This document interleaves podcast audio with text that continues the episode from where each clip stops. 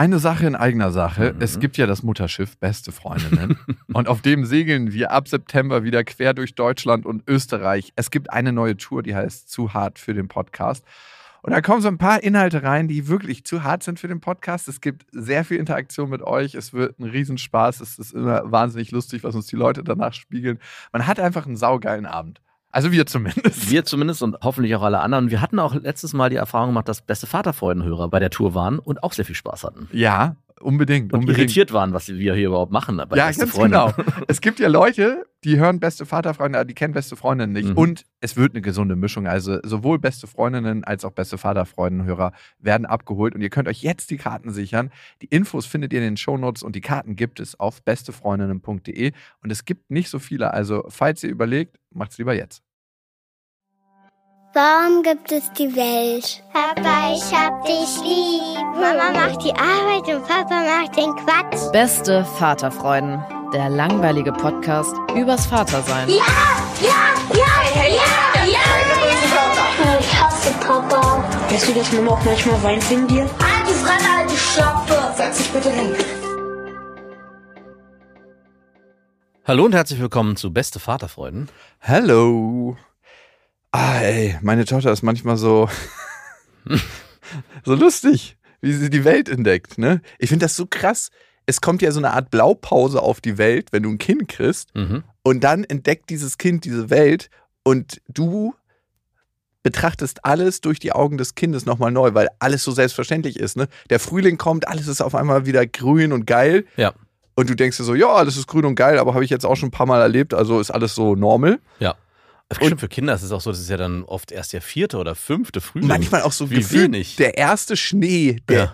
es ist alles das erste Mal, es ist so, so atemberaubend. Ja, oder auch das zweite oder dritte Mal ist noch so, dass man sich gerne daran erinnert, weil es ja erst einmal passiert ist und man sich jetzt wieder darauf freut, wogegen bei uns, naja, der wievielte Frühling ist es? Es ist auch wieder das gleiche. Scheiß Fliegen, fliegen wir durch die Gegend und was auch immer. Genau, und wir fahren bei mir vorm Haus ist so eine Wiese, ne? Da wird sich öfter mal ein Druck gesetzt. Also liegt dann jemand, der. Wiesen nennst du das also? Ja, dieses, wo ab und zu mal ein paar Grashalme rausgucken, ne? Da liegt dann jemand und hat sich die Hose runtergezogen und setzt sich einen Schuss ins Bein. Mm. Und isst dabei aber auch noch eine Pizza. Oh. Die Doppelkombi. Habe ich letztens erst als Stillleben von oben beobachtet. Schön. Aber, richtig geil, irgendwie eine Woche später war da ein Hochzeitspaar, ja. die, die, ein Foto von so einem echt hässlichen Strauß gemacht haben. Wirklich, die Fotografen so, ich glaube, wir müssen den Hintergrund ein bisschen unscharf machen. Wohin haben die, haben die zum Wasser hin oder zum Haus hin fotografiert? Äh, zum Haus hin. Uh, wirklich. Was ist denn da? Da wird alles voll gepisst. Warum haben Das ist wirklich die widerlichste Ecke. Und dann läuft meine Tochter an dieser Wiese vorbei und ich sehe immer nur den Drogenabhängigen alles, was da rumliegt. Und sie so, guck mal, da sind neue Blumen. Und ich denke mir so, danke für die Perspektive. Die hätte ich beinahe übersehen. Mhm. Und sie sieht wirklich alles irgendwie das erste Mal. Hat sie denn die Blume aufgehoben und du hast sofort die Finger weggeschlagen? Nicht. Nee, nee, sie weiß, dass sie in unserer Gegend nicht den Boden berühren darf. das ist am Ende alles voll ruiniert. und nee, nee. zwar nicht von unten. Weiß sie, 100 Prozent. Ich muss immer an eure Gegend oder an deine Gegend muss ich immer denken. Ich, meine Schwiegermutter wohnt ja fußläufig von unserem Haus.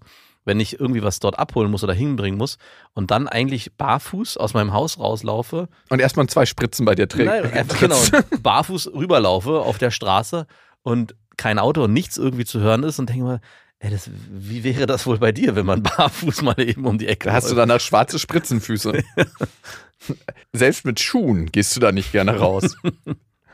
Es genau. ist einfach wirklich fucking schmutzig. Ja. Ich frage mich auch immer wieder, wie kommen Leute auf die scheiß Idee, also es gibt Parkbänke vorm Spielplatz. Und dann ja. kommen die auf die Scheißidee, in den Spielplatz reinzugehen und sich da auf den Parkbänken niederzulassen, zu spucken, zu rauchen, ihr Papier überall hinzuschmeißen.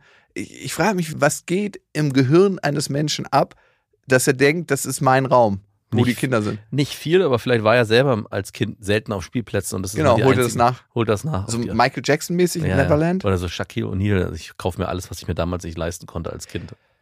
Was auch bei uns ganz populär ist, sind so Jugendliche, die so mit Maximalgeschwindigkeit und ihren kleinen gemieteten Rollern wahrscheinlich irgendwelche Kreditkarten, die sie gecrackt haben. Natürlich. Über die Bordsteine kacheln. Ja. Ich wünsche keinem was Böses, aber da mal ein Sturz in so eine Bushaltestelle wäre schon was Feines. Gehst du denn eigentlich mit deiner Tochter dann auch raus bei dir oder verbringt ihr die meiste Zeit bei euch im Innenhof und im Haus? Und wenn ihr einen Ausflug macht, dann direkt ins Auto oder weiß nicht, aufs Fahrrad und weiter weg? Weil ich kann mir das gar nicht vorstellen. Also machst du mit ihr einen Spaziergang irgendwie an der Straße oder am Fluss lang? Also richtig. Nö. Gar nicht, oder? Naja, wir gehen schon raus und es gibt auch schon schöne Orte. Ja. Wo ist denn da in der Nähe ein schöner Ort? Was ist denn da ein schöner Ort in der Nähe? Es gibt so einen kleinen Spielplatz, der Ja. gehört zu einem Verein und der ist tagsüber offen, da kannst du hingehen, da ist keiner sonst drauf. Und Da muss man sehr, sehr 10 Euro, schön. 10 Euro Eintritt zahlen. Nein, da musst du keinen Eintritt zahlen. Der ist schön und sauber und ist wirklich. Das ist ein, gut. ist ein Geheimtipp, weil den irgendwie auf dem Hinterhof ist, den man nicht. genau, findet. den haben manche Leute, die sich gerne mal einen Druck setzen, noch nicht entdeckt für sich. Ähm, also jetzt ernsthaft. Also den Ja. findet. Ja, okay. Und der ist schön, der Ort. Und es gibt auch andere schöne Orte. Es ist nicht nur schlecht. Mhm. Es gibt auch Licht. Und ich muss das Licht halt wieder sehen lernen. Und das tue ich halt durch meine Tochter. Ja. Diese Jugendlichen, die immer rumkacheln, ne, mit ihren Rollern, mit diesen Elektrorollern, E-Scootern. Ey, es ist so krass nervig, weil die heizen einen immer fast um. Ne, und schreien dann immer. Mhm. Und ich denke mir so, ey, ganz bestimmt nicht, gehe ich aus dem Weg. Merkst du dich noch? Ne, Also ich bin da, ja- ich entwickle da immer innerlich so einen krassen Widerstand. Früher hättest du die direkt umgeklatscht. Ja, ich hätte auf jeden Fall einen Also Ellbogen zumindest draußen stehen einen lassen. Arm aus Versehen ausgefahren. Ja, bam. Sorry, war eine Schranke, die du übersehen hast. Nee, und sie. Die Jugendlichen nerven so mit ihren Rollern. So bist so einer bist du schon Nee, geworden. nee, sagt meine Tochter. So eine ist sie schon geworden. Und es ist nicht von mir abgefärbt. Das entdeckt sie selber für sich. Hat, Warum nerven Jugendliche so? Hat sie selber entdeckt oder gibt es jemanden im Familienkreis, der vielleicht ähnliche Sätze formuliert? Nee, sie hat selber entdeckt. Und Sie nerven auch. Papa, warum sind die so laut? Was würdest du da sagen? Warum sind die so laut? Jetzt die Jugendlichen speziell? Warum sind Jugendliche so laut in manchen Gegenden? Ich würde sagen, du bist ja auch manchmal laut und hast das Bedürfnis, laut zu schreien, gerade wenn du mit Freunden zusammen bist. Aber warum sind speziell Jugendliche so laut? Weil diese Feststellung hat sie gemacht und das stimmt für Kreuzberg und Neukölln in Berlin, ja. Ganz viele Jugendliche sind da sehr laut und halten nicht die Schnauze. Warum kann man, ich glaube, man könnte, ich würde meiner Tochter oder meinem Sohn auch erklären, dass die in ihrer Gruppe oder mit den Freunden, mit denen sie sich gerade umgeben, wahrscheinlich darauf auf sind, Aufmerksamkeit zu erzielen und cool sein wollen. Und vielleicht kennst du es selber ja auch, wenn man irgendwie gerade sehr viel Spaß hat, dass man dann mal lauter ist und schreit. Das würde ich genauso erklären. Und so ist es ja am Ende auch. Also am Ende sind die laut, um in ihrer Peer Group Aufmerksamkeit oder äh, herauszustechen. Guck mal hier, wie cool ich bin. Kennst du bestimmt auch. Ich habe ihr gesagt, dass der Präfrontalkortex nicht so, genau so gesagt, ja. ausgereift ist. Und das ist ja, der ist ja auch dafür notwendig, um Emotionen zu regulieren. Und Ja. dadurch treffen sie leichtsinnige Entscheidungen, wie zum Beispiel über den Bordstein zu kacheln mit diesen Rollern. Ja. Und deswegen sind sie so laut. Aber lustigerweise habe ich genau das gesagt, was du gesagt hast, nämlich, die wollen Beachtung bekommen und deswegen sind sie so laut und rufen so laut. Und meistens wollen Leute Beachtung kriegen, die sonst wenig davon haben. Und vielleicht hört ihnen niemand zu zu Hause. Oh. Hm. An dieser Stelle eine kleine Werbung und es ist Ikea mit Small Start und ihr kennt die Serie für Kinder, da können Kinder alleine Ordnung lernen und aber auch ihr Leben gestalten im Kinderzimmer und das ist eine Serie, die mitwächst, das heißt sehr, sehr praktisch und Kinder entwickeln sich ja immer weiter, schneller als man denkt. Also ich habe jetzt gerade meine Tochter angeguckt und gedacht so, wow, vor zwei Monaten war die noch ganz anders. Ja, meine große Tochter sieht aus wie eine, wie eine alte Frau mittlerweile fast schon. Ja, wenn die so ein Tuch umbinden. Ne? Das macht meine Tochter öfter mal. Und das Schöne an Smallstart ist, wie gesagt, dass es sich mitentwickelt und es gibt was Neues. Nämlich neue Accessoires im Sinne von, die Fronten kann man jetzt wählen, welche Farben man haben möchte und die Griffe sowie weitere tolle Accessoires. Also das heißt, man kann es nochmal individueller gestalten. Die Griffe sind auch herrlich groß. Die Kinder können die Möbel alle selber gut bedienen und es sieht einfach super individuell aus irgendwie. Genau, und die Kinder können diesmal auch selber mitbestimmen, wie sie ihr Zimmer gestalten. Und ich erlebe das auch gerade bei meiner Tochter, die sagt, hey, ich möchte jetzt einen neuen Schrank und ich möchte das so und so haben. Und Ich mache einfach mal neue Griffe. ich mache einfach mal neue Griffe. Du glaubst nicht, was manchmal nur ein bisschen andere Farbe macht mit der individuellen Auslebung dieser ganzen Sachen. 100 Prozent. Und die kann man jetzt wechseln, sowie andere tolle Accessoires. Small Start bei Ikea, schaut mal vorbei. Die Infos dazu findet ihr auch nochmal in den Shownotes. Und auf ikea.de. Aber wenn du gerade von Jugendlichen sprichst, ich habe letztens auch bei uns im Ort eine Mädelsbande gesehen. Eine Mädelsbande, wie sah die denn aus? ja, das war wirklich so eine kleine Mädelsbande. Es waren so fünf Mädels. Die wie alt waren die? Genau darauf wollte ich hinaus. Ich habe mit meiner Frau draußen gestanden und meinte so, guck mal hier, wer, wo kommen denn die her? Und dann meinte sie, nee, nee, das sind die von hier nebenan. Und die sind gar nicht so viel älter als unsere große Tochter, die sind nur zwei Klassen über ihr. Huh. Und ich dachte so, Moment mal, die sind Haben die sich schon geschminkt? Die sahen körperlich weit anders ausgebildet aus. Ich meinte, ja, du kannst doch nicht erzählen, dass unsere Tochter in zwei Jahren so aussieht wie die. Bitte nicht, weil die waren schon, ja. Vor denen kannst du dann nicht mehr nackt durchs Haus schlänzen. Und äh, ich, ich war wirklich erschrocken wenn ich mir angucke, was jetzt sind ja unsere Kinder noch super kindlich, ja, also es ist wirklich kein Thema. Gestern auch wieder, ja, wir wollen in den Pool springen, ja, dann geht doch nackt in den Pool, okay, kein Problem. Finde schon krass, dass der Sprung, weil du gerade von pubertierenden Jugendlichen gesprochen hast, wahrscheinlich dann sehr schlagartig kommen wird, dass man auf einmal ein sehr zickendes Mädchen, sorry, ein sehr zickendes Mädchen zu Hause hat, was Papa und Mama gar nicht mehr cool findet. Oder einen zickenden Jungen. Oder einen zickenden Jungen, der auch genauso sagt, hey, ich mache jetzt mein eigenes Ding, lass mich mal in Ruhe. Und klar ist es bei den Jugendlichen dann so, dass sie vor allem bei ihren Freunden auffallen wollen und Natürlich. laut sein wollen. Und das wird, also bei uns waren die nicht laut. Die, aber es war schon ein krasses Bild, weil alle, sie sind, die sind zu fünf so rumgelaufen. Ich glaube, die waren so elf. Und alle hatten ein Handy vor der Nase und sind eigentlich nur mit ihren Handys durch die Gegend gerannt. Schon irgendwie nicht cool. Wir erleben die Welt durch den Screen. Ja. Das ist crazy. Wie ist es eigentlich mit Nacktheit bei euch in der Family? Du bist ja jemand, der auch immer gerne nackt ist, ne? Wir, also was meinst du genau? Also vor deinen Kids, easy, ja. vor deiner Frau ja auch. Offensichtlich. Ja, nö, also wir. Aber was ist, wenn so Nachbarskinder da sind und übernachten? Das hatten wir letztens, dass ein Nachbarskind da war und ich habe das nicht so richtig gecheckt, dass mhm. die bei uns schlafen wird und doch gerade Provozier mich nicht. und ich bin dann, wollte abends duschen äh, oder nachmittags duschen.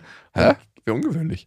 Total ungewöhnlich. Und gehe so hoch und habe mich schon so halb entblättert und sehe dann auf einmal, dass ein Nachbarskind ist. Und da habe ich natürlich auch gedacht, okay, halt, stopp, hier geht's nicht weiter. Ich habe mich dann zurückgezogen in mein Schlafzimmer und mich da weiter umgezogen. um dann nackt durch den Flur zu gehen und im, im, Kinderzimmer nur was Unwichtiges nachzufragen. Mit so einer sperrangelweiten Tür, breitbeinig, stolze Brust.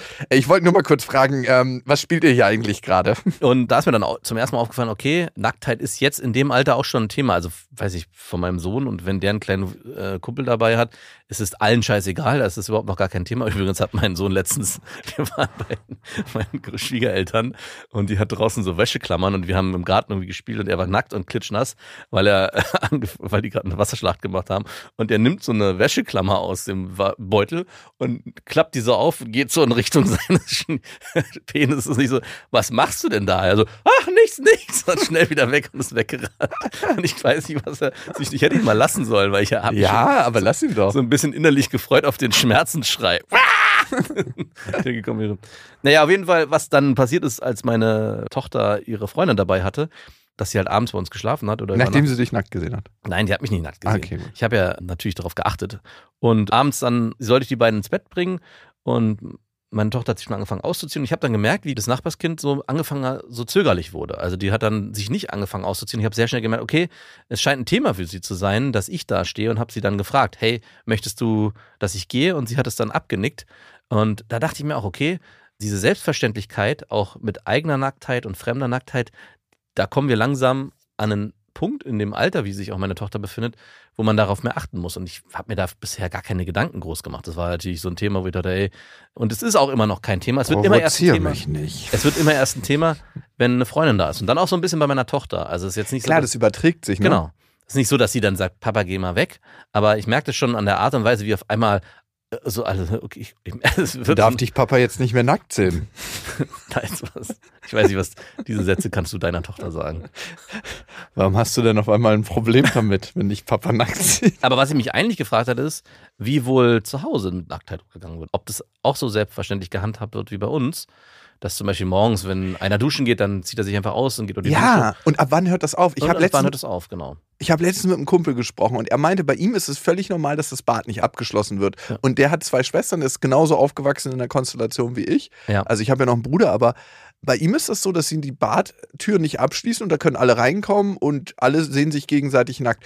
Und ich habe auch eine andere Freundin, da ist es so, dass die auch an FKK-Strand gehen mit ihren Eltern. Mhm. Oder eine andere, die geht in die Sauna mit ihrem Vater. Völlig normal. Ja. Und ich bin, seitdem ich, dem ich zwölf war oder 13, habe ich meine Schwestern und meine Mutter nicht mehr nackt gesehen. Mhm. Okay, aber das müsste bei mir auch ungefähr so sein. Ich glaube, ich war 14, 15, als ich meine Eltern nicht mehr nackt gesehen habe. In dem Moment, wo ich selber auch nicht mehr nackt vor denen sein wollte, hatte Haben ich auch die sich auch versteckt? Nee, hatte ich auch keine. Also äh, sind auf einmal unterschiedliche Badzeiten entstanden. Also, dass man getrennt ins Badezimmer gegangen ist und Badezimmertüren waren bei uns aber vorher offen. Die bleiben offen, hat Papa gesagt. Hat dein Papa gesagt. Nein, oh Gott. Die bleiben offen. Boah, ich habe letztens auch so ein, so ein Video gesehen, wie so eine Mutter, ich glaube, es war auch auf Instagram, ihre Tochter hatte irgendwie nicht gehört und meinte so, hey, so die, das wird ja eine Lehre sein und hat die Tür ausgebaut. Du. Ganz übel. Ganz, ganz krasser, also einfach grenzüberschreitend. Ich habe mal ein Interview mit jemandem gemacht, Triggerwarnung, ganz, ganz heftige Story. Die hat mir von vielen, vielen Gewaltexzessen von ihrem Stiefvater berichtet. Also die wurde in der Badewanne immer unter Wasser gedrückt. Ganz, ganz schlimm. Und der hat im kompletten Haus die Türen ausgebaut. Boah. Dass keiner mehr Privatsphäre hatte. Und ich musste mich dann an eine sehr prominente Person erinnern, die bei so einem, es gab mal so ein Format, das ist bestimmt sechs Jahre her, das hat meine Frau damals geguckt, wo mehrere Prominente über ihre Erziehungsmethoden und ihre Kinder geredet haben. Und zwar war das äh, Verona Feldbusch, Pot heißt sie, glaube ich. Franjo.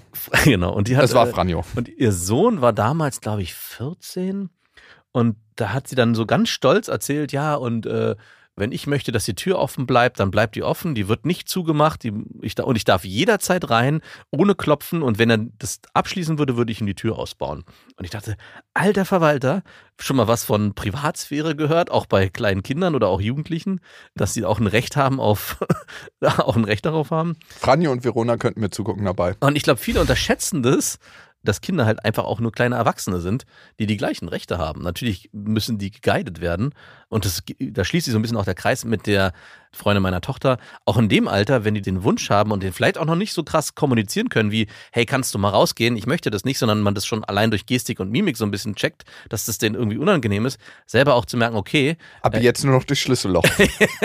hey, Ab jetzt nur noch meine Spycam. Sorry. Ich kann bei diesem Thema einfach nicht ernst bleiben. Aber du hast völlig recht. Die Kindergrenzen müssen gewahrt werden. Meine Tochter macht jetzt immer, wenn sie ihr großes Geschäft macht, die Tür zu. Beim Pinkeln nicht, aber Ja. das ist ihr ganz wichtig. Und ich denke mir so, ey, ich komme fünf Sekunden später rein und wische dir den Po ab. Aber wenn du das möchtest, naja, es geht auch, also ich weiß, ihr kennt es ja vielleicht selber auch. Ruhe. Genau, es geht um Ruhe und dass man einfach bei sich sein Aber möchte. ich finde das total schön, dass sie das macht irgendwie auch. Weil ich mir denke so, ah, da hat sie sich wieder einen kleinen Bereich erobert und irgendwie hat das was von älter werden und dass sie das für sich so sieht. Und für mich ist immer die große Frage, und das Thema ist ja heute Entscheidungen, die Kinder treffen. Hm. Wie viel sollte man sein Kind selbst entscheiden lassen? Wo sind die Grenzen? Wo müssen wir einordnen? Wo sagen wir, nee, das geht so nicht? Und ich würde gerne meine Tochter mal so viel entscheiden lassen wie möglich und merke trotzdem, dass ich da manchmal krass an meine Grenzen komme. Hm. Ich hatte letztens die Situation, dass ich noch einen längeren Termin bei der Arbeit hatte. Darum konnte ich nicht meine Tochter direkt abholen von der Kita, sondern habe dann meinen Vater gefragt, Mhm. was ja super selten der Fall ist. Wann hast du dir das letzte Mal deinen Vater gefragt? Ja, Also vor neun oder zehn Jahren ungefähr. Also ewig her. Nee, Ist ja. überhaupt schon mal vorgekommen? Ja, doch, einmal habe ich ihn schon gefragt, dann hat er das auch gemacht. Man muss sagen, an dem Termin, wo er sie abgeholt hat, hat er noch eine Wohnungsentrümpelung gemacht. Irgendwie musste noch bei einem Termin vorbeischauen, wo eine Wohnungsentrümpelung gemacht wurde, wo ich mir dachte so, Papa, warum nimmst du sie da mit? Mhm. Ja, das geht ganz schnell. Ich muss da noch mal kurz was kontrollieren. Ist ja ganz spannend für so einen Säugling. Ey, was ich mit meinem Vater sehen musste, als ich Kind war, das kannst du dir nicht vorstellen. Früher in Kreuzberg, da waren ja die ganzen Wohnungen voll von Menschen, die substanzabhängig waren und entsprechend waren wir da in irgendwelchen Wohnungen, wo ein Alkoholikerpärchen ein Baby gekriegt hat und dieses Baby hatte ich auf dem Arm und das hat geschrien und geschrien und geschrien, weil es auf fucking Entzug war. Und dank dir und deinem Vater leben diese Leute jetzt bei euch vor der Wiese und essen dort Pizza. Nein. naja, auf gar keinen Fall. Die sind einfach umgezogen. Aber was, erinnerst du dich, was mit dem kleinen Kind passiert ist? Oder musstest du es dann wieder zurückgeben? Ich hatte es auf dem Durftest du es Arm. nicht behalten? Papa, darf ich das mitnehmen? Das ist so klein und Nimm's so süß. ruhig mit. Ja, nimm's ruhig mit. Wir können es gut gebrauchen. Ja, genau, das Kind ist da geblieben. Aber für mich ist immer die Frage, ich habe dann gefragt, meinen Vater, ob er sie abholen kann und er meinte dann gleich so, ja, gar kein Problem. Und dann habe ich das meiner Tochter erzählt und sie so, Ja, Nee. Moment mal, er hat gesagt, ja, gar kein Problem. Ja. Das ist doch aber auch neu. Ich habe ihn nie direkt gefragt, ich habe fünf Jahre darauf gewartet. Du hast doch nie direkt gefragt. ich habe immer gefra- äh, darauf gewartet, dass er proaktiv auf uns zukommt. Das heißt, es war das erste Mal, dass du gefragt hast, könntest du meine Tochter heute nehmen? Unsere, nein, meine Tochter heute nehmen. Das ist ja nicht die Tochter von meinem Vater und mir. Le Le Leihmutterschaft mit Oh. äh, Spermien, die gekreuzt wurden. Ich habe beide auch beides in einen Becher gemacht und dann gehofft. Und dann Ja, den haben wir durchgerührt. Die, die den Kampf gegeneinander überleben, können dazu fähig sein, in einer friedvollen Welt groß zu werden. Mhm. Nein. Aber krass, du hast ihn zum ersten Mal gefragt. Ich dachte, das hätte ja schon mal vorher passiert. Aber okay. Wie oft fragst du denn deine Eltern, ob sie auf deine ich habe Tochter... eine Zeit lang schon öfters gefragt. Als sie noch jünger war, habe ich das, ja, ob sie auf die aufpassen können, ob sie sie von der Kita abholen können. Meine Eltern haben aber auch selber proaktiv, also mein Vater vor allem, hat selber proaktiv viel gefragt, fragt auch immer noch. Aber jetzt mittlerweile, ja, aber schaffen wir es nicht mehr so häufig, ich sag's mal so. Aber du darfst gerne weiterführen. Also du hast ihn gefragt und wie ist es dann weiter, weiter ausgegangen? Und er meinte sofort, ja, mach ich. Wow. Mach ich gerne. Und dann habe ich meiner Tochter das erzählt und sie so, direkt, weil sie ja bei der Wohnungsentrüppelung dabei war. Meinst du, das hat damit zu tun? Nee, es hat damit was zu tun, dass er zum Beispiel relativ viel telefoniert, wenn er sie dann abholt. Dann ist er an seinem fucking Handy, wo ich mir denke, ey, wie wichtig kann irgendein scheiß Anruf sein, wenn du mit deiner Enkelin unterwegs bist? Weißt du das oder unterstellst du ihm das? Ich habe es vom Weiten nur beobachtet. Ich habe nur ein kleines Zeitfenster gesehen. Und da habe ich schon gesehen, dass er an seinem Handy. Es kann ein Zeitfenster gewesen sein, was nicht für den Rest repräsentativ ist. Mhm. Aber was ich gesehen habe, als ich mit dem Fahrrad auf die beiden zugefahren sind, bin, dass er A gerade aus der Wohnungsentrümpelung mit ihr rauskam und B an seinem scheiß Handy war und nur mal kurz was klären musste. Und du, mein Vater hat ja schon ein Handy seit, weiß nicht, gefühlt in den 80er Jahren. Der hatte erst so einen Handykoffer. Mhm. Ach wirklich? Hat er, war er einer von den ersten? Ja, ja. Er hat so einen Handykoffer, wo er Nice. immer einen kurzen Anruf, ich komm jetzt nach Hause, ist das Essen äh, schon? Ja, okay. Dann hatte er diese großen fucking Dinger, diese, wo du zwei Leute brauchtest, um dir die ans Ohr zu legen. Mhm. Also er hatte sein ganzes Leben lang Handys und war eigentlich, also ich glaube, mein Vater hat mehr Zeit an seinem Handy verbracht, als ich Lebenszeit auf diesem Planeten. Wirklich. Du erlebst ihn nicht so oft, aber eigentlich, wenn er im Business ist, ist er die ganze Zeit an seinem Was Handy. macht er denn die ganze Zeit? Wer von wie wird er Also, die ganze Zeit angerufen? A, wird er privat angerufen von irgendwelchen Freunden. Und was wollen die? Kann ich mir das leihen? Kann ich das haben? Ja, entweder wollen sie irgendwas von ihm oder sie wollen nur mal kurz eine Stunde oder zwei Stunden sprechen. Und dann legt er sich auch mitten auf einem Family-Event einfach irgendwo in die Ecke und telefoniert zwei Stunden mit denen.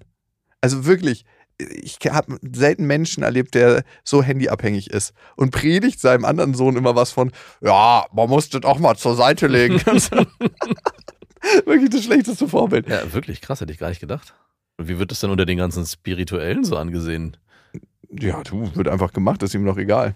Also er ist ja da nicht Gibt es da nicht so einen Kodex, das mehr als drei Stunden am Tag und weiß ja nicht, die, die Erleuchtung wird nicht kommen? Die sind alle auf ihrem eigenen Trip, das kann gar keiner nachprüfen. Du, so bezogen sind die manchmal gar nicht. Auf jeden Fall habe ich das gesehen, das war das Fenster, was ich mitbekommen habe. Die kam aus der Wohnungsentrümpelung raus. Er war an seinem Handy, meine Tochter stand so daneben, wie ein Schluck Wasser und nicht abgeholt. Und du warst voller Zorn. Nee, er meinte auch gleich so, nee, das war jetzt nicht unser ganzer Nachmittag, den wir so verbracht haben. Und ich so, Was habt ihr gemacht? Hast du gefragt? also, ähm, ja, sie hat mir erstmal den Weg gezeigt, wie es nach Hause geht. Er hat sich einfach so von ihr guiden lassen, weil er ist auch krass unsicher. Das merkt man auch, wenn er mal mit ihr ist. Er ist wirklich sehr, sehr unsicher. So wie er mit ihr umgeht, was so seine Handhabe ist. Er ist wie so ein kleines Kind, was noch nie andere Kinder gesehen hat. Und dann denke ich mir, ey, du hast vier eigene Kinder. Hast du die großgezogen? Oder waren da die ganze Zeit die Frauen für zuständig? Ich denke, also man muss schon sagen, mein Vater war jemand, der sich so gerade in den ersten Jahren rausgenommen hat. Ein Stück. Ne? Also da war schon immer mal wieder was mitgebracht von der Metro. Wo, bei uns wurden keine Geburtstage gefeiert wegen der Zeugen. ja, Dann gab es immer so Sonderfestspiele. hießen die auch so. Nein, aber aus, aus einem heiteren Himmel heraus wurde dann irgendwas mitgebracht von der Metro. Und dann hatten wir auch unseren Spaß und es war auch cool. Aber er war schon immer so ein bisschen am Seitenrand. Ich hatte es ja auch in meiner Jakobsweg-Folge beschrieben. Und jetzt wollte meine Tochter, und ich glaube auch aus diesem Grund, einfach nicht von ihm abgeholt werden. Hat sie das auch so formuliert? Ja, ich möchte nicht von Opa abgeholt werden. Also knallhart. genau. Ohne Einschränkung einfach, nee, möchte ich nicht. Ich möchte nicht von Opa abgeholt Wie hast du werden. die Frage formuliert an deine Tochter? Ich habe gar keine Frage formuliert. Okay. Ich habe gesagt, hey, mein Schatz, heute Ah, kommt krass. Opa dich später vom Kindergarten abholen. Und sie so direkt, ich möchte nicht von Opa abgeholt werden. Ich würde jetzt schon einhaken und dich fragen, warum du nicht deine Tochter erstmal gefragt hast. Auch wenn du nicht weißt, dass es nicht anders gegangen wäre. Aber ob man da nicht auch schon hätte das so formulieren können, du darfst selber entscheiden, möchtest du, dass Opa dich heute abholt? Oder vielleicht sogar noch mehr, dass du noch transparenter bist. Hey, Papa hat heute einen sehr stressigen Tag. Ich schaffe es leider nicht, dich abzuholen. Oma hat leider keine Zeit. Wäre es okay, wenn Opa dich abholt? Aber nur mal so. Okay. Gute Idee. Weil du in dem Moment ja schon äh, auch die Realität so definierst, dass das Kind in dem Moment gar keine Möglichkeit mehr hat zu entscheiden, sondern nur noch in so eine Ja- oder Nein-Haltung kommen muss. Und entweder sagt sie ja okay, oder sie kommt in so eine, es ist jetzt keine Trotzhaltung, die sie eingenommen hat, aber sie hat trotzdem mit Nein möchte ich nicht reagiert. Was dachte- auch völlig okay ist. Ja, es ist auch völlig okay. Es hat mich nur vor den Rahmen gestellt, dass ich jetzt keine andere Person hatte, die sie abholen. Hast du Dann, dir gesagt, ja, okay, dann holt dich halt keiner ab. dann gehst du den Weg von der Kita nach Hause, kennst du ja. Du klingelst dann einfach, die Klingeln sind ein bisschen hoch, aber du klingelst dann einfach und setzt dich schon mal auf den Treppenabsatz, bis Papa kommt. genau. Aber sagt Mama nichts. Und ich sag jetzt Opa ab. Nein, sag Opa vielleicht doch nicht ab. Ja, ich stand halt einfach vor der Bedrohung. Was mache ich denn? A, muss ich meinem Vater dann Ja. irgendwie was sagen? Hey, du, deine Enkelin möchte nicht, dass du sie abholst. Es war krass unangenehm. Hast du das so gemacht? Ich wollte mich erst davor drücken und ihm irgendeine Geschichte auftischen, aber ich habe es ihm letzten Endes gesagt. Ich glaube, du warst sogar dabei bei der Sprachaufzeichnung. Ich habe da so eine Sprachnachricht geschickt. Weißt du noch, wie ich da rumgestammelt habe? Äh, Ach ja, stimmt, ich erinnere mich. Ach, diese Situation war das. ja. Ja, da habe ich, ja stimmt, da, ich hatte dich auch zwei, dreimal unterbrochen und Ich muss es nochmal aufnehmen. hatte, Papa, Entschuldigung, ähm, aber es gibt ein Problem. Deine Tochter, äh, Enkeltochter möchte sich nicht sehen. stimmt, die ersten Sprachnachrichten, die du aufgenommen hast, waren mit künstlichen Ausreden gefüttert. Ja, zeitlich passt es jetzt nicht. Nee, nee, nee, nee. Doch, doch, doch, doch, du hast ich habe ihn nicht angelogen. Du hast irgendeine Schei doch, Ich hab kann krass nicht angelogen, aber du hast so eine Scheinausrede am Anfang. nee, nee, ich habe schon konkret gesagt, was Phase ist, aber nicht so konkret, dass einfach meine Tochter gesagt hat, dass sie nicht möchte, dass sie von ihm abgeholt wird. Ja, stimmt. Aber dann hast du es am Ende gemacht. Auf deinen ich. Drängen hin habe ich es gemacht. Nein, ich habe nur, ich habe immer nur Fragen gestellt. Also ich habe nur gesagt, möchtest du das so? Und hast gewedelt, dass ich die Nachricht nicht abschicken Der soll. eine war ganz schräg. Die war, da, das, da waren Scheinausreden drin. So irgendwie, ich weiß nicht mehr genau, was da war, aber es waren komische Ausreden. Und da dachte ich mir, warum? Also ich kenne es ja selber auch. Warum tut man sich dann so schwer? Ich weiß warum, aber warum fällt es einem so schwer, dann die Person zu verletzen? Also du verletzt ja indirekt dann deine Eltern damit, dass deine Tochter selbstbewusst gesagt hat, ich möchte nicht von Oma und Opa abgeholt werden. Und das genau das gleiche hatte ich auch mit meinen Kindern. Da wollte ich, äh, dass wir die besuchen. Und ich hatte dann beide meine Kinder gefragt, hey, wollen wir vielleicht am Sonntag zu Oma und Opa und dort essen und ein bisschen. Und beide so, nö, keine Lust. Und ich war dann so, äh, ja, und habe dann meine Frau angeguckt, die hat schon so hämisch gegrinst. Ihr gefällt das, ne? Weil dann musste sie auch nicht hin. Und ich so, ey, Magst du es auch nicht bei deinen Eltern zu sein? doch, es geht nicht um nicht mögen, es ist eher so ein Zuhause ist schöner. Und habe mir dann so ein bisschen Hilfe erbeten. Ich habe keine bekommen. Dann habe ich nochmal versucht nachzufragen und habe das versucht, so ein bisschen schön zu reden.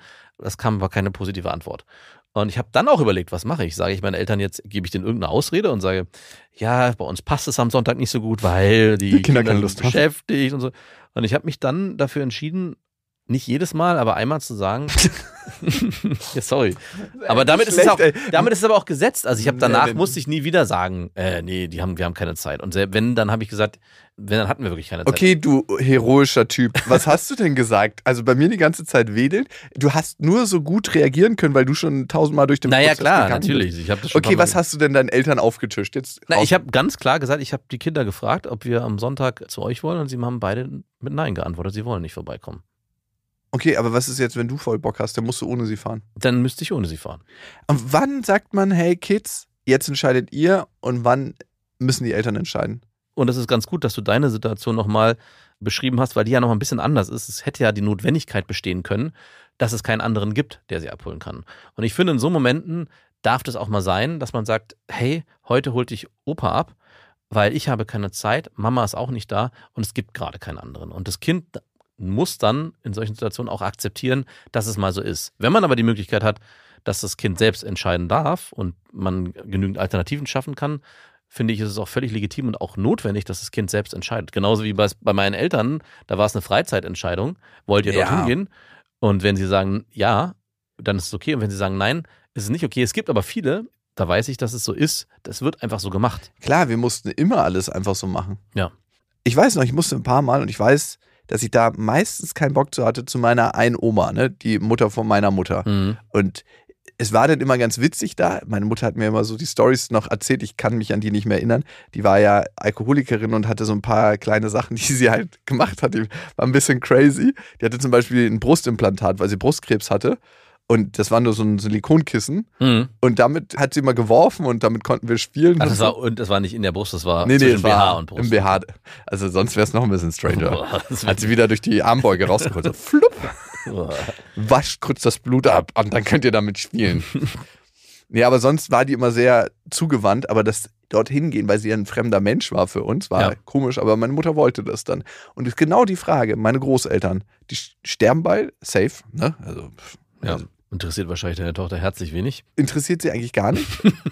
und ich möchte ab und zu mal meine Großeltern in den Genuss kommen lassen, also ihre Urgroßeltern, Zeit mit ihrer Enkelin zu verbringen, ihrer Urgroßenkelin, aber sie hat da gar keinen Bock Also zu, warum möchtest du das? weil das denen gut tut. Ich merke, Ist es auch dein Bedürfnis oder ist es so ein stellvertretendes, hey, ich möchte dem was Gutes tun? Ich finde manchmal, wenn man was für andere Menschen tut, geht es einem damit auch gut. Ich weiß nicht, ob du das schon mal in deinem ja, aber es ist auf, auf Kosten deiner Tochter wäre das. Ist ja das wirklich auf Kosten meiner Tochter? Du ja, stellst, das das, musst du selber definieren, das weiß du stellst nicht. das ganz schön drastisch dar. Na, du hast ja gerade selber gesagt, dass sie keinen Bock darauf hat. Ja, aber ey, wenn wir danach gehen würden, wenn wir unserem Primatengehirn folgen würden, unserem evolutionären Steinzeitgehirn, dann, wenn wir nur Sachen machen, worauf wir Bock hätten, dann würden wir die ganze Zeit Fett und Zucker fressen, weil es kein anderes Nahrungsmittel gibt, was dem gleicht, nur der Muttermilch. Mhm. Dann würden wir die ganze Zeit irgendwie vom Fernseher hängen und dann würden wir die ganze Zeit masturbieren oder ungeschützten Verkehr mit Ja, okay, Leuten auf der Straße okay, haben. Das ist ja, du machst ja ganz viel Grundbedürfnisse auf. Ich würde das jetzt nicht unbedingt als Grundbedürfnis definieren, dass deine Urgroßeltern ne, Mhm. mit deiner Tochter Zeit Sozialer. Kontakt? Genau, und da, gut, dass du es angesprochen hast, dann kann ich dir gleich eine Retourkutsche geben.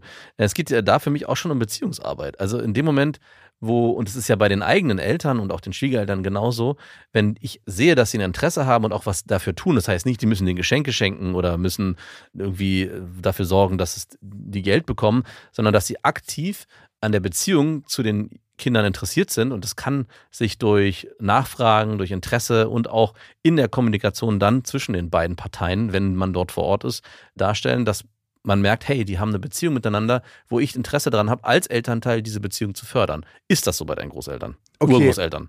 Sagen wir es mal so, dass sie beziehungsbehindert sind. Wer? Deine Groß... Meine Großeltern und mein Vater. Mhm. Also, die haben kein einziges Mal in meinem Leben bei mir angerufen, wenn nicht Geburtstag war. Mhm. Ist dann trotzdem dein Bedürfnis, weiterhin mit denen Zeit zu verbringen? Ja, weil ich merke, wie gut ihnen das tut. Und ich gehe Tut da, es auch- dir denn gut? Ich gehe da auch gerne hin. Ja, dann ist es doch okay. Aber meine Tochter geht da nicht gerne hin. Genau, und dann würde ich jetzt wieder die Frage stellen, ist es denn, hast du das Gefühl von außen oder auch, wenn du mit deiner Tochter darüber sprichst, dass die Beziehung zu den Urgroßeltern auch ihr gut tut und ihr was bringt in dem ganzen Kontext? Also ich kann da auch wieder den Vergleich zu meinen Eltern und meinen Schwiegereltern bringen. Es ist so, dass meine Schwiegereltern in der Lebenswelt der Kinder sehr aktiv sind. Das heißt nicht, dass sie sie ständig einladen, sondern die sind unterwegs auf einer Reise und schicken beiden Kindern einen Brief, wo sie an meinen Sohn und an meine Tochter einen Brief schreiben, wo Auf der Flussfahrt, auf der sie gerade waren. Genau. Oder sie überlegen sich zum Beispiel zu Ostern, hey, wollt ihr vorbeikommen? Wir, Was für fucking Streber, ey. wir würden gern einen Kuchen backen oder wir würden gern Eier anmalen. Also es gibt Aktionen, die die Beziehungsarbeit fördern, sodass meine Kinder von sich aus sagen, hey, ich würde gern mal eine Woche bei, Ey, bei Oma übernachten. Okay, das ist aber nicht Normalstatus. Das muss nicht Normalstatus sein. Unsere Buchhalterin, aka deine Schwiegermutter, ist eine absolute Streberin in allem. Die hat mir heute einfach meine Kontoauszüge geschickt, weil sie gesagt hat, da passieren Transaktionen, die kann sie nicht nachvollziehen übers Wochenende, Ja. um mich darauf aufmerksam zu machen, dass es vielleicht wieder sein könnte, dass irgendjemand Zugriff auf, auf das Konto hat. Wirklich? Hat, aka meine Ex-Freundin. Und, nein, hat, Hat sie nicht. nicht bewahrheitet. Okay. Nee, aber ich, ich, ich meine, so ist die. Boah, also sie, ist, ist sie nicht in der ehemaligen DDR aufgewachsen. äh, sie hat ey. einfach so ein Mindset, dass sie bei allem ist und für alle sorgt. ja. Und da hast du einfach Glück gehabt. Ja, aber, Und das ist nicht normal. Ja, aber es ist, ich, es ist ein extremes Beispiel. Aber trotzdem, ist ich, einfach ich fucking ja, nicht normal. Ich wollte ja den Vergleich zu meinen Eltern bringen. Und du, man muss sich fragen, wie macht sie das? Ja, wie Ey, wenn sie bei mir schon so ist, dann ist sie im näheren Familienkreis noch näher dran. Ja. Und du hast so eine Idee und denkst, das könnte man als Freizeit draußen machen und du gehst vor die Tür und es ist alles bereit. Das Auto steht schon gepackt. Ich habe mir gedacht, wir machen heute mal einen Ausflug. So, so ist sie ja. Aber äh, um das als Gegenbeispiel zu bringen, meine Eltern zum Beispiel machen in der Sicht, Hinsicht gar nichts. Das geht sogar so weit, dass wir haben letztens alles Spielzeug aussortiert und haben meine Eltern gefragt, hey, wollt ihr hier vielleicht, wenn die Kinder mal vorbeikommen oder das Kind meines Bruders hier diese Spiel, also es waren so Gesellschaftsspiele haben. Es war Ostern und dann hatten meine Eltern vorher auch nicht gefragt, ob sie was schenken wollen oder so. Müssen sie auch nicht, das ist gar keine Pflicht, aber haben sich gar keine Gedanken gemacht. Und dann kommen sie vorbei, scheinbar hatten sie doch ein schlechtes Gewissen und haben dann doch Geschenke mitgebracht. Und meine Frau und ich gucken uns an, hä, wieso gibt es denn jetzt doch Geschenke? Und das, was sie uns geschenkt haben, war das, was ich letztes Mal aussortiert hatte. Und meinte so, hä, Papa, das haben wir doch letztes Mal euch gegeben, das haben wir doch aussortiert. Ach, wirklich? auch mein Sohn hat zurückgehört, hä, das kenne ich doch schon, das hatten wir doch schon jetzt auch selber gecheckt. Und ich will jetzt nicht sagen, dass man über Geschenke Beziehungsarbeit machen kann und muss, aber es geht mir so ein bisschen auch um, inwieweit ist man in der Lebenswelt der Kinder oder der Enkelkinder zumindest so weit verhaftet, dass man sich auch Gedanken drum macht, wie agiert er, wie, wie lebt er sein Leben, was interessiert den gerade, wenn man dann auch eine intrinsische Motivation hat. Und dann muss ich meine Hör Kinder. mir fucking auf. Ich ey. muss meine Kinder nicht zu meinen Großeltern oder Urgroßeltern bringen, weil ich das Gefühl habe, okay, das tut denen gut. Okay, welche Entscheidung dürfen Kinder selber treffen? Welche Alle. nicht? Aber Äh, Ja, okay. Ich erinnere dich in zwei Jahren dran, wenn deine Tochter den ganzen Tag am Handy hä- hängt und äh, draußen mit ihren Girls, mit ihrer okay, Girl ich, ich korrigiere, sie dürfen, mit, dürfen mitentscheiden. Ah, ja. Okay. dürfte- aber ich, äh, da habe ich noch, ich habe noch einen guten Punkt, den habe ich mir schon die ganze aufgehoben, weil ich bin aber trotzdem auf der anderen Seite auch so, dass man als Eltern manchmal sich die Frage stellen muss, sollte man Entscheidungen für Kinder treffen, weil auch viel Entscheidungsfreiheit zu Überforderung führen kann. Und ich hatte Genau. mit meiner Tochter eine Situation, die hatte, total banales Beispiel, aber die hatte am einem Wochenendtag hatte eine Freundin von ihr Geburtstag, die wollte zu einem Geburtstag gehen. Es gab irgendein so ein Sommerfest in der Schule und zusätzlich war ein Reitturnier. Es gab also drei total tolle Ereignisse. Wenn ich das so höre, dann ist es wirklich so OC California Probleme. Ja, Genau, das war es auch. Also machen wir uns nichts vor, es sind aus die California-Probleme. Aber trotzdem bieten die einem die Möglichkeit, viel zu lernen. Und sie war an so einem Punkt, dass sie sich extrem schwer getan hat, sich zu entscheiden. Und meine Frau war so, ja, das muss sie lernen, sie muss es selber entscheiden. Da muss sie selber jetzt durch, das ist ihr Thema. Und ich habe richtig gemerkt, wie sie so mit sich haderte. Sie hätte Bock gehabt, alles drei zu machen und konnte aber nicht sich für eine Sache entscheiden. Zum ich Glück hab, bin ich nicht ihr Vater. Ich so, easy, machen wir alles drei. wäre nicht gegangen. Diese Option hatten wir ausgemeldet. kurz auf den Geburtstag, kurz Nee. auf das Fest, alles nicht genießen und ganz kurz aufs genau, Reitturnier. Genau, wäre nicht gegangen. Und ich habe mich dann auch mit meiner Frau darüber unterhalten und wir haben das fast schon gestritten, ausdiskutiert. Ihr habt ja Sollten ein fucking Reitturnier ge- gestritten? Nein, nicht über das Reitturnier, sondern darüber, wie sehr sollte man vielleicht in so einer Situation oder sollten wir unsere Tochter dabei unterstützen, eine Entscheidung ihr abzunehmen, um ihr dann in so einem Moment das leichter zu machen. Und ich glaube, das gibt es trotzdem immer noch, ob im Positiven oder im Negativen, dass Eltern ab einem gewissen Punkt auch eine Überforderung wahrnehmen müssen. Und das wäre, die Frage wäre vielleicht jetzt auch an dich nochmal gestellt mit deiner Tochter und die Entscheidung für die abzunehmen. Zu sagen, hey, ich merke, es fällt dir gerade extrem schwer, dich zu, zwischen eins dieser Dinge zu entscheiden. Kann ich dir vielleicht helfen? Vielleicht auch in den Weg zu ebnen. Wie können wir vielleicht eine Pro- und Kontraliste machen oder wie können wir dafür Sorge tragen, dass es dir leichter fällt, dich dann am Ende für den Geburtstag zu entscheiden? Und genauso auch mit deiner Tochter, wenn sie jetzt so knallhart Nein sagt, und das komme ich so ein bisschen zurück zu dem Punkt, wie ich hier am Anfang gefragt habe, hast du sie gefragt, ob sie das möchte, oder hast du ja eigentlich nur an den Latz geknallt, hey, Papa holt dich nachher ab. Und sie dann Opa. eigentlich nur noch mit einer Ja- oder Nein-Antwort. Nee, Antworten. ich habe das so gemacht, dass sie eigentlich gar keine Nein-Antwort hätte äußern dürfen können, weil es eigentlich alles schon klar war. Genau, dann wäre die Frage, möchtest du das? Beim, beim nächsten Mal musst du es wahrscheinlich noch härter definieren. Dann musst du sagen, hey, es gibt leider keinen anderen, Papa holt dich nachher ab, also Opa. Oder willst du es offen halten und sagen, hey, du darfst entscheiden? Ey, wenn sie entscheiden kann, dann würde sie ab jetzt wahrscheinlich immer ihre favorisierten Personen.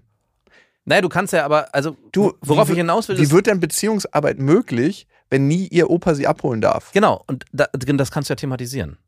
Auch mit einer Fünfjährigen. Kannst du sagen, hey, ich würde mir schon wünschen, dass du mit Opa auch mal Zeit verbringst. Heute ist es wirklich sehr schwer für mich, dich abzuholen. Es gibt auch keinen anderen. Ich kann versuchen, das irgendwie anders zu, lösen. Aber wäre es vielleicht möglich, das kann man auch mit einem, Kind besprechen. Hör mir auf mit deinen scheiß ja, Sozialpädagogen-Methoden. ist, die funktionieren aber leider. Aber ich bin Psychologe. Wir haben hier die Weisheit mit Löffeln gefressen. da wird Und wir haben hier schon was vorbereitet für die Menschen. Es gibt bereits eine Lösung, auf die muss man nur noch aufspringen. Genau. Und auch du, liebe Tochter, wähle Kannst- diesen Weg. Kannst diese Lösung gerne nehmen. Ansonsten wird es dir schlechter gehen. Nein, du hast völlig recht. Ich glaube, ich muss es mal mit dir thematisieren. Vielleicht reden wir auch da wieder vom Präfrontalkortex. Vielleicht. Dass sie das mit ihrem Präfrontalkortex, wie der jetzt gerade ausgebildet ist, noch nicht wirklich entscheiden kann. Aber sie, sie darf doch auch verstehen, dass Beziehungsarbeit zu Urgroßeltern, zu Opa auch schon in dem Alter, auch wenn man das Wort Beziehungsarbeit vielleicht nehmen sollte, auch wichtig sein kann. Ja, ich kann dir die Geschichte von meiner Oma erzählen. Vielleicht lasse ich ein paar Details weg. Ja. Aber wie ich dann manchmal bei ihr war und wie ich am Anfang keine Lust hatte und wie fremd mir das war, aber ich hatte meistens keine Lust, weil es mir so fremd war. Und als ich sie dann kennengelernt habe, Genau. habe ich gemerkt, dass sie ein ganz lieber Mensch ist und dass es schön war für mich, mit ihr Zeit zu verbringen. Ich meine, als ich aufgewachsen bin, es war zeitweise so bei meinem Vater, ne, als meine Eltern sich getrennt haben, dass mein Vater mir fremd wurde und dass es immer so ein bisschen brauchte, um sich wieder aneinander anzunähern. Und vielleicht erzähle ich ihr einfach mal meine Geschichte und dann kann sie für sich die eigene Ge- Entscheidung treffen. Ja, und du möchtest ja am Ende auch, dass sie aus ihrer Gewohnheit ein bisschen rauskommt und vielleicht auch mal neue Sachen kennenlernt und sich äh, erarbeitet. Und wie soll sie das machen, wenn sie nicht auch so einem angstbesetzten Thema, oh Gott, ich muss zu Opa, das kenne ich nicht, das ist passiert so selten, sich aussetzt. Also es ist ja auch, da steht, besteht ja auch eine große Chance drin. Ja. Übrigens, abschließend noch, ich hatte meiner Frau letztens diese Klaugeschichte nochmal erzählt. Und äh, Welche Klaugeschichte, die wir hier hatten im Podcast. ja, genau, die du mit deiner Tochter erlebt hast. Also, wo sie gesagt hat, dass sie noch nicht ins Gefängnis darf, Ja. muss, weil sie ein Kind ist. ja, genau. Und ich habe das Ganze ja noch versucht in der Folge sehr reflektiert äh, zu beantworten und sie war gleich so, was ist denn mit dem nicht in Ordnung? Hat ich direkt verurteilt. Ja, und ich meinte nämlich, ich habe ja in der Folge gesagt, dass ich auch stolz wäre auf meinen Sohn oder meine Tochter, wenn die das so formulieren würden, so wie du es ja auch warst, weil ich erkenne schon, das ist auch irgendwie Eine kognitive cool, Leistung. Ja, das zu erkennen, hey, die Polizei kann mich nicht in den Knast stecken. Noch nicht. noch nicht, genau.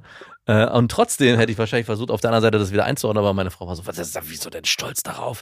Und da kam wieder dieser Unterschied. Meine, du hast ja meine Schwiegermutter gerade so hochgelobt. Ey, deine äh, Frau lebt einfach in moralischen Fesseln. Ey, die sind wirklich, das ist so, ey, Hier darf man nicht parken. exakt. Verschwinde, ich parke jetzt hier fünf Minuten. Stört doch keinen.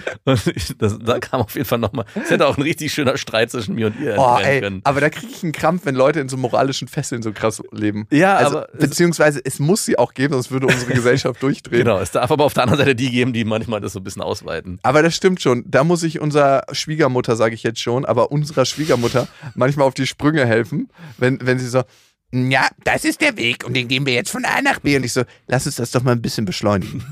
Okay? Lass So es, vielleicht eine Abkürzung. lass uns doch hier mal ein bisschen kreativ sein. Nein, das machen wir. Okay, dann machen wir es eben so, wie du möchtest. Aber es macht sich schon alles geil. Küsse an dich. Ciao, ciao.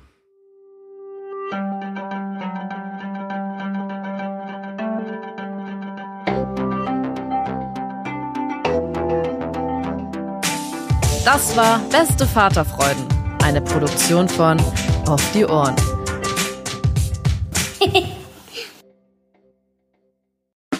Der 7-One-Audio-Podcast-Tipp.